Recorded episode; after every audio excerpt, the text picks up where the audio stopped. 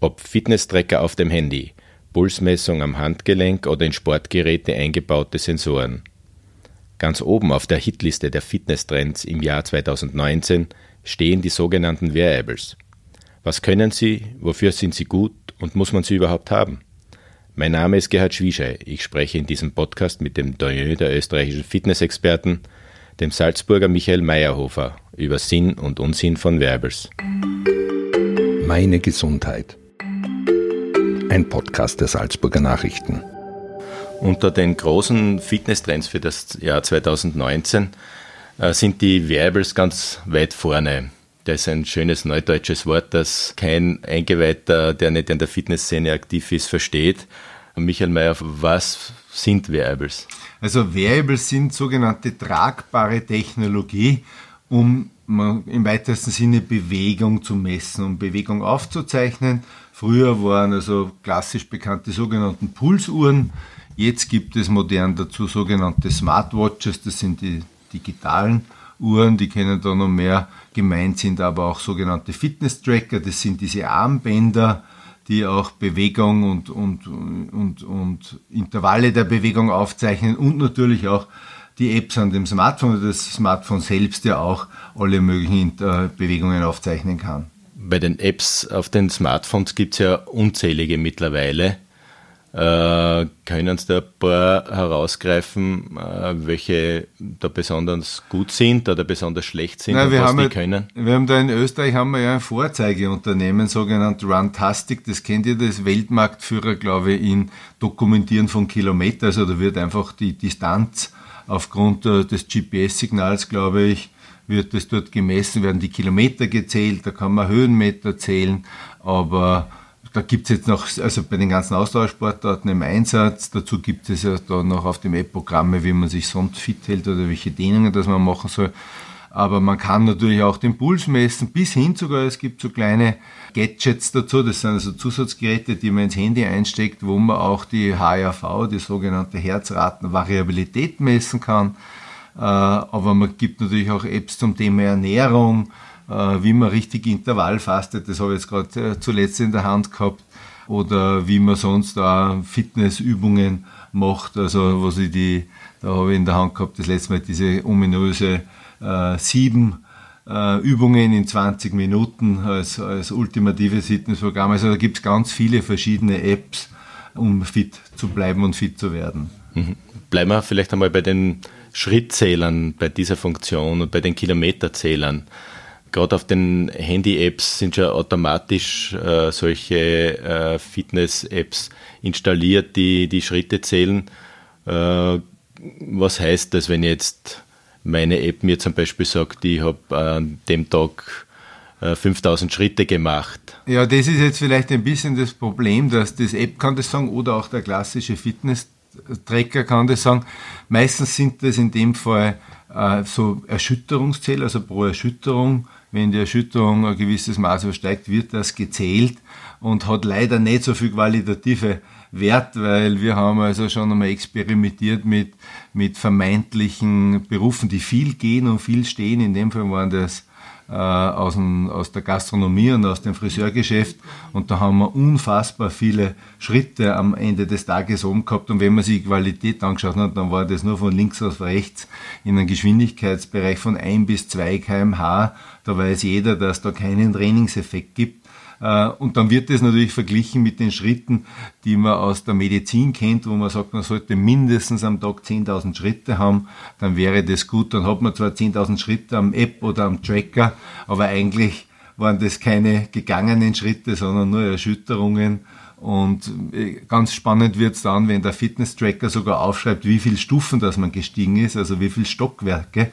Äh, das wird dann auch angezeigt und hat, muss dann selber feststellen, dass man eigentlich überhaupt kein einziges gegangen ist, sondern das ist halt einfach nur aufgezeichnet worden. Wie schnell müsste man eigentlich gehen, damit ich auch einen Trainingseffekt erziele? Ja, das hängt natürlich jetzt auch vom Fitnesszustand ab. Das schaut jetzt, sage ich jetzt mal, bei einem 20-jährigen äh, Fitnesssportler anders aus wie bei einem 18-jährigen, 80-jährigen.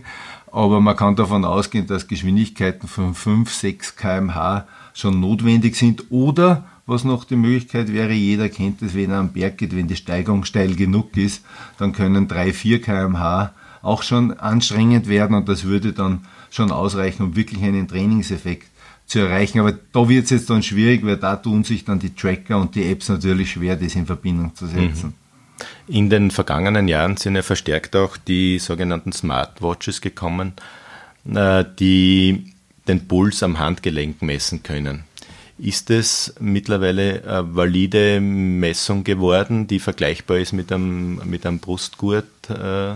Äh, ja und nein. Also vergleichbar ist es nur in Ruhe. Also da sind die Werte, sobald äh, die, diese Fitnessuhr oder dieser oder Smartwatch fest genug am Handgelenk ist, im Ruhezustand sind die Werte ganz passabel. Sobald man in Bewegung kommt, wo auch die Arme in Bewegung sind, dann wird es schwierig. Also beim Radfahren funktioniert es nur einigermaßen mit diesen Uhren, aber sobald der jetzt zum Beispiel Bergwandert, Nordic Walking oder sogar laufen geht, dann sind die, die, die Werte natürlich nicht so, nicht, nicht so gut, vor allem unter dem Aspekt, dass natürlich die Brustgurte selbst eigentlich ja EKG-Qualität haben. Die werden zwar nicht aufgezeichnet oder nur selten äh, bei den seltensten Auswertungen angezeigt, aber da sind die Qualitäten natürlich dann viel besser. Was natürlich die Smartwatches kann, da muss ich natürlich jetzt schon ein, eine Lanze auch dafür brechen, die bringen die Daten dann in Verbindung. Also da gibt es dann Auswertungen am Handgelenk, da sieht man dann sofort, wie viel hat man zurückgelegt, mit welchem Durchschnittspuls. Also das können natürlich Smartwatches dann sehr gut. Mhm. Kann man sich vorstellen, dass Wearables am Handgelenk auch einmal meinen, meine Herzfrequenz äh, überwachen, wenn ich zum Beispiel über Nacht schlafe oder auch beim Sport schlafe, Rhythmusstörungen erkennen, dass man zum Beispiel auch äh, Krankheiten äh, dadurch frühzeitig erkennt? Ja, also prinzipiell reden wir immer jetzt von Sensoren, die auf der Haut sind. Bei Sensoren an der Haut, da bin ich jetzt zu wenig Fachmann, weiß ich nicht, ob das jemals gelingen wird. Was man jetzt schon kann, man kann mit sogenannten Smartwatches und Fitness-Tracker auch Schlafanalysen, Bewegungsanalysen über den Schlaf machen. Äh, wie gut das sind, kann ich jetzt nicht beurteilen, aber ich weiß, dass es das gibt. Äh, aber die Zukunft wird vielleicht sogar sein, dass man diese Sensoren unter die Haut oder in die Haut mit Sensorenimplantate nennt man das. Man macht jetzt die ersten Untersuchungen, dass man das in die Sportgeräte gibt oder sogar in die Bekleidung. Und da glaube ich, wird es noch eine, eine große Entwicklung geben. Dann kann man sicher äh, alles, was Gesundheit betrifft oder Herzrhythmusstörungen oder sonstige Ausfälle, sicher viel genauer messen als am Handgelenk. Mhm. Also das, die Vernetzung auch mit dem Internet dann oder mit meinem Hausarzt, mit meinem Versicherungsträger möglicherweise, äh, die eröffnet ja da ganz neue äh, ja. Da kommt natürlich auf der einen Seite das Datenschutzthema, da können wir dann gleich ein bisschen plaudern dazu, aber auf der anderen Seite auch das rechtliche Thema. Zurzeit werden diese Daten eigentlich von den meisten ganz freiwillig über Social Media präsentiert. Da steht also die Herzfrequenz. Zum Teil kann man sich die sogar anschauen bei der Belastung. Die werden ins Netz gestellt. Kann sich natürlich jeder anschauen und seine Schlüsse ziehen, was vorher, nachher ist. Also momentan wird das freiwillig gemacht. Ob man das dann irgendwann einmal vernetzen darf mit, mit, mit, mit Krankenkassen und Versicherungen, das ist sicher ein rechtliches Thema. Äh, aber am Ende des Tages ist das sicher alles möglich. Können Werbes eine Motivationshilfe beim Sport sein? Wenn ich mir zum Beispiel anschaue, wie sich meine körperlichen Aktivitäten entwickeln, ich glaube auf alle Fälle, weil Wearables übernehmen so die moderne Funktion des Trainingstagebuches von früher. Also früher hat man dann aufgeschrieben, ja, ich habe fünf, sechs Stunden in der Woche ja, mein Training gemacht und Wearables machen das halt auf, also mitunter hat man das natürlich schon sehr viel detaillierter aufgeschrieben, aber Wearables machen diese Arbeit halt von alleine mit, die sagen so und so viel Herz-Kreislauf-Training, so und viel, so viele Pulsschläge oder so und so viele Höhenmeter und von daher kann, können Wearables natürlich helfen, äh, Motivation zu bringen. Vorsicht natürlich auch, sie können genau die gegenteilige äh, Wirkung haben. Sie können Daten falsch interpretieren und sagen, ich mache eh so viel, dabei sind sie nur herumgestanden und haben wahnsinnig viele Schritte zusammengebracht. Oder sie haben auch den Effekt, dass jemand, wenn er drei Wochen nichts gemacht hat, sagt er, jetzt lege ich es weg, weil jetzt kann ich eigentlich nur mehr verlieren. Man kennt dieses Phänomen, da will man sich eigentlich gar nicht mehr in den Vergleich bringen, weil man jetzt weiß, man hat jetzt eher ein bisschen eine schwierige Zeit gehabt oder eine Verkühlung oder bisschen einen Stress und dann legt man das weg. Also das, da gibt es für und wieder. Aber da sind wir eigentlich beim ganz großen Thema, beim Thema Motivation. Jedes Jahr zum Jahresbeginn nehmen Sie nimmt man sich wahnsinnig viel vor, heuer mache ich wieder mehr Bewegung. Heuer möchte ich äh, ein bisschen schlanker werden und fitter werden. Und spätestens äh, sechs Wochen später ist das alles äh, Schnee von gestern. Was, was kann man da so Tipps geben, die, äh, die helfen, die Motivation hochzuhalten? Ja, interessanterweise, wir verfolgen natürlich seit vielen Jahren, genau genommen seit zehn Jahren, immer diese Neujahrsvorsätze. Und da wechseln sich seit zehn Jahren in einem Bereich, also je nachdem, welche Studien das man glauben möchte, zwischen 30 und 40 Prozent äh, der Teilnehmer sagen entweder sie wollen abnehmen oder mehr Bewegung machen. Das wechselt aber ein bisschen durch. Und also ich kann nur sagen, wenn jemand mit Wearables diesen Weg beginnen möchte, dann soll er es unbedingt machen. Also äh, ich glaube, dass das äh, alles, was der Motivation hilft, in Bewegung zu kommen und gesünder oder fitter zu werden, hilft. Und da ist sicher ein Start mit Wearables zwar nicht Weisheitsletzter Schluss noch derweil, aber sicher eine gute Starthilfe. Können Sie noch ein oder zwei Tipps äh, darüber hinaus geben, wie man ähm, an der Stange bleibt? Ja, zwei Tipps vielleicht, die helfen. Das ist einmal Gemeinschaft suchen jemanden organisieren, Freunde, einen Trainer, einen Kurs, eine Gruppe, wo man miteinander das macht. Und das zweite, also ein zweiter kleiner oder kurzer Tipp wäre, die Zeitplanung zu organisieren, weil das wenigste, was wir zurzeit haben in unserer Gesellschaft, ist die Zeit. Es gibt ganz viele, ich würde jetzt sagen, To-Dos und Ablenkungen.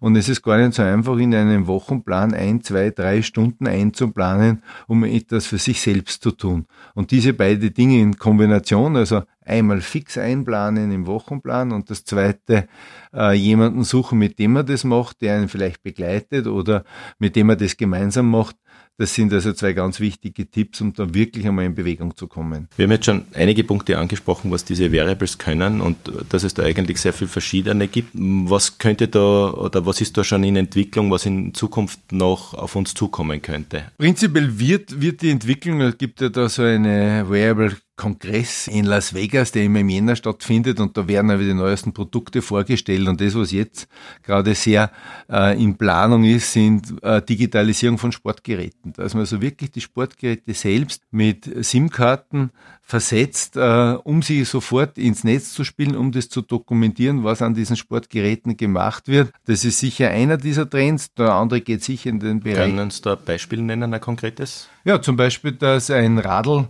da, da, muss man jetzt nicht irgendeine Uhr mitnehmen oder, oder ein Variable montieren, sondern da ist die SIM-Karte direkt im Rad drin und der Bewegungssensor auch gleich und diese Dinge werden dann äh, mehr oder weniger live sofort eingespielt in diversen Plattformen. Äh, wo sie jetzt, wo sie zum Beispiel so wie Strava oder auch in Social Media Plattformen, dass das dort sofort sichtbar ist. Mhm. Das heißt, ich kann das auf meinem Handy äh, sofort genau. ablesen dann. Ich habe das gleich auf meinem Handy drauf, kann das, habe das am Handy dokumentiert und du wirst das in einer App vielleicht noch sortieren und kann das dort da gleich nachher kontrollieren und mir anschauen. Ist das für Ski und Laufschuhe zum Beispiel auch denkbar? Ganz genau. Das wird auch auf allen möglichen Sportgeräten momentan ausprobiert. Äh, wo es natürlich immer spezielle Anforderungen gibt. Das eine ist die Temperatur, das ist die Kälte, die Nässe, wo wird das eingebaut, dass das auch von Gewicht her funktioniert. Also da gibt es jetzt ganz viele Faktoren. Das ist das eine und das andere, wo man äh, versucht, also Daten zu sammeln, die nicht so sehr das Sportgerät betreffen, sondern, ein, ein, betreffen, sondern einen selbst. Es ist die Bekleidung.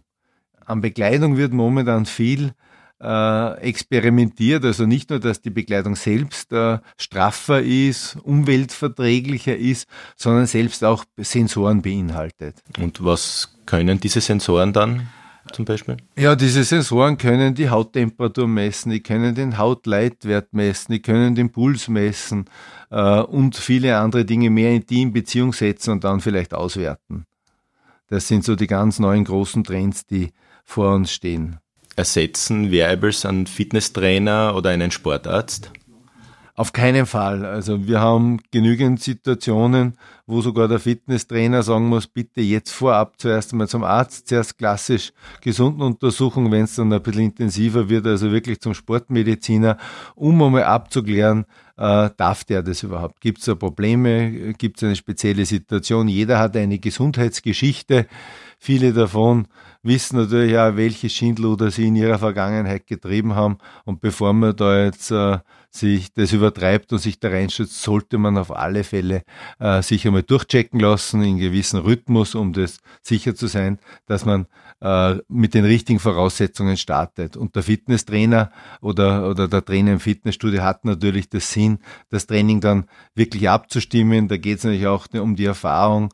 Äh, man kann zwar selber auch die Erfahrung sammeln, aber wenn man die Fehler alle an sich selbst macht, da ist vielleicht wirklich gescheiter, man nimmt wen, äh, der diese Erfahrung schon längerfristig gemacht hat, um einfach schneller und sicherer zum Erfolg zu kommen. Welche Werbels hat der Fitnessexperte Michael Meyerhofer selbst? Na, eigentlich quer durch die Bank. Ich habe schon ziemlich alles durchprobiert, äh, bin natürlich äh, sehr vertraut mit der Pulsur die mittlerweile ja nicht nur den Puls messen kann, sondern die Geschwindigkeit, die Höhenmeter, die Aufstiegsgeschwindigkeit und viele Dinge, die dann bei vielen Sportarten zum Einsatz kommen. Es gibt dann den klassischen Messer auch am Fahrrad, wo halt also alles, was am Fahrrad dort eine Rolle spielt, gemessen wird. Und jetzt experimentiere ich, experimentiere ich gerade mit seiner Smartwatch, Wobei ich sagen muss, mir gefällt also die Auswertung nicht so besonders, wie was mir die Uhr beschreibt, wie viel Bewegung ich am Tag noch machen soll oder wie lange ich mich jetzt erholen muss, bis ich das nächste Mal darf. Aber das, was sie dokumentiert, was dann da draufsteht,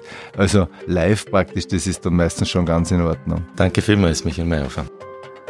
Das war ein Podcast der Salzburger Nachrichten. Redaktion Gerhard Schwieschei. Wenn Sie mehr wissen wollen, finden Sie uns im Internet unter www.sn.at.